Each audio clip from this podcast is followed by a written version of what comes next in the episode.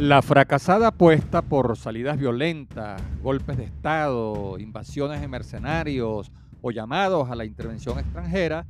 terminó siendo el camino más largo e ineficaz para la toma del poder.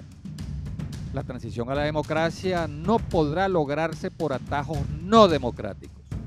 No es a través de un golpe de Estado, sino a través de la ruta electoral que se podrá conquistar el poder político en un ambiente de gobernabilidad abandonar la abstención y participar en las elecciones presidenciales, parlamentarias, de gobernadores, alcaldes, diputados regionales y concejales es lo que permitirá recuperar espacios de poder.